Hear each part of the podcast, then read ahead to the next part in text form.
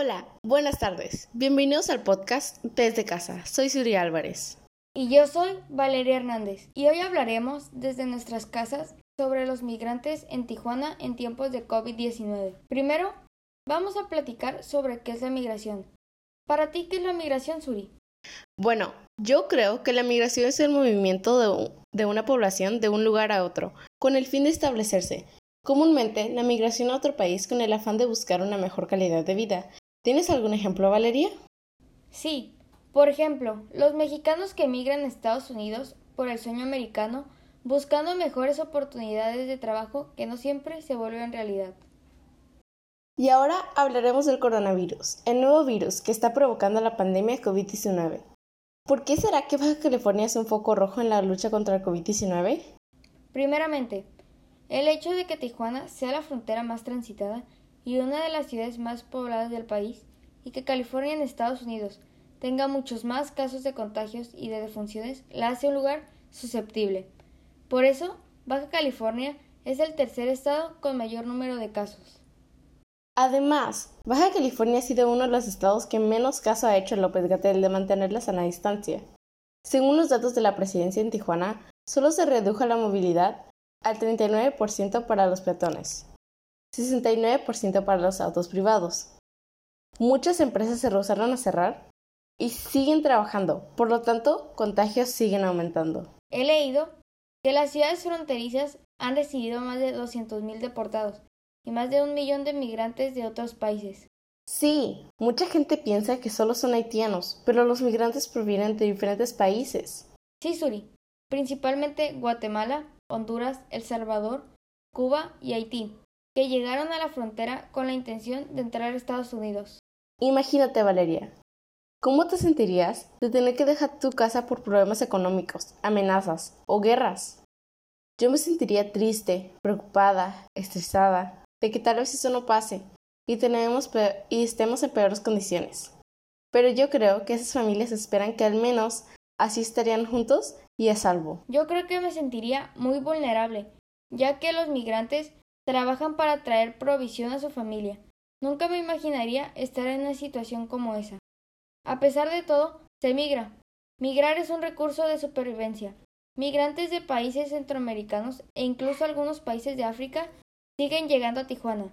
Pero en las noticias y la gente sigue diciendo que aquí no hay espacio, no hay las condiciones para ser atendidos, y menos en esta crisis sanitaria. Los migrantes son uno de los grupos más vulnerables de la pandemia. Porque imagínate, si nuestras familias están pasando la difícil durante la cuarentena en nuestras casas, con comida, internet y todo lo necesario para sobrevivir, ¿cómo estarán ellos, que están en condiciones menos agradables? Sí, además sabes que existen también los transmigrantes, que son todas las personas que viven en Baja California, pero que cruzaban a diario a Estados Unidos a trabajar o a estudiar. Más de 35.000 personas se han quedado varadas, sin poder cruzar porque solo los residentes de Estados Unidos pueden ir y venir a ambos lados de la frontera. Qué difícil sería estar en una situación así. A Tijuana llegan tanto migrantes en caravanas, solos, en grupos pequeños, y también los deportados y los que perdieron asilo, pero están esperando que se resuelva su situación. Y para todos ellos, los refugios de migrantes son casi la única opción de hospedaje y la mayoría no tienen trabajo. Aunque tenían permisos, no han podido renovar sus documentos. Yo investigué y encontré que hay 42 albergues en Baja California. En Tijuana hay 31, con capacidad de 5.100 personas. Pero la mayoría de estos albergues, por ejemplo, la Casa del Migrante, han estado cerrando sus puertas para cuidar a los migrantes que se encuentran ahí. Porque ¿qué pasaría si uno de ellos se contagiara? ¿A dónde lo llevarían? Contagiaría a todos los demás y no habría a dónde llevarlo o atenderse porque no tienen un seguro médico. Al vivir en un lugar reducido con mucha gente, no se puede respetar tan fácil la sana distancia, ni la limpieza frecuente como se quisiera. Aunque el gobierno diga que se están haciendo cosas para ayudarlos, por ejemplo, leí una nota que dice que en Tijuana se habilitó una ex maquiladora para atender a los deportados, pero no todos aceptan ir a ese lugar y tampoco reciben a todos.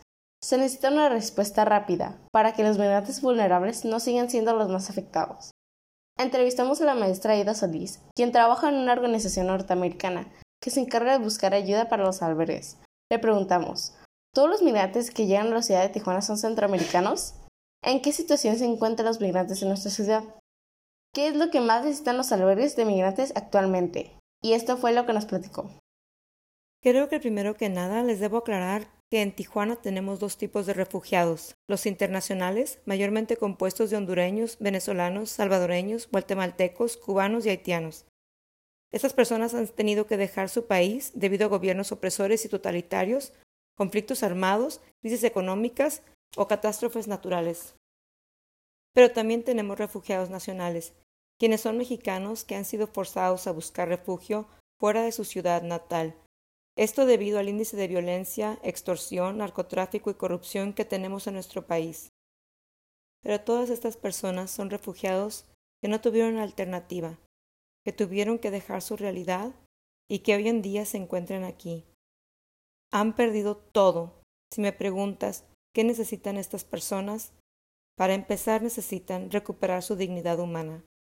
Tenemos cientos de personas mexicanas aquí en nuestra ciudad que fueron arrebatadas de su vida, que perdieron todo no por gusto o por falta de obligación, sino porque era perderlo todo y dejarlo o morir.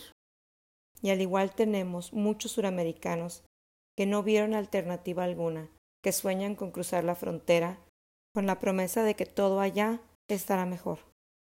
Pero si me preguntas qué necesitan de nosotros los tijuanenses, todos estos migrantes que se están refugiando en nuestra ciudad, necesitan principalmente alimentos para los niños pequeños.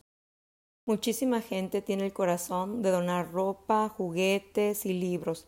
Sin embargo, la realidad es que aunque contamos con el apoyo de organizaciones internacionales que brindan servicios alimenticios a todos los refugiados, aún así nadie se pone a pensar que los niños pequeños, menores de los 10 años, tienen necesidades alimenticias mucho mayores, necesitan la contribución de todos nosotros para que crezcan sanos, aún están en desarrollo, al igual que necesitan todos los miembros de la comunidad de refugiados productos de higiene personal como shampoo, pastas de dientes, cepillos de dientes, papel de baño. Todos estos productos son sobrevistos por la mayoría de la comunidad y son de alta necesidad. Es un tema muy complicado, principalmente por la falta de recursos económicos y apoyos, ya que escuchamos que hace falta de todo para ayudarlos, empezando por los alimentos, aunque hay albergues privados y otros organizados por las iglesias que abrieron sus puertas por generosidad y solidaridad. No cuentan con apoyo público ni del gobierno, se mantienen con sus propios recursos y donaciones de grupos extranjeros, sobre todo donaciones de especie, alimentos que les traen, pero por la pandemia las donaciones han disminuido. Entonces ahí podríamos ayudar nosotros, podemos donarles un poco de nuestras despensas, organizarnos con nuestras familias y amigos y llevarles frutas y comida saludable a los albergues, o donar dinero para que personas como nuestra entrevistada que trabajan comprando, desinfectando y llevando alimentos a quienes más lo necesitan. Gracias por escucharnos y los invitamos a que apoyen a los albergues de nuestra ciudad. Este fue el podcast Desde Casa con Suri y Valeria. Hasta pronto.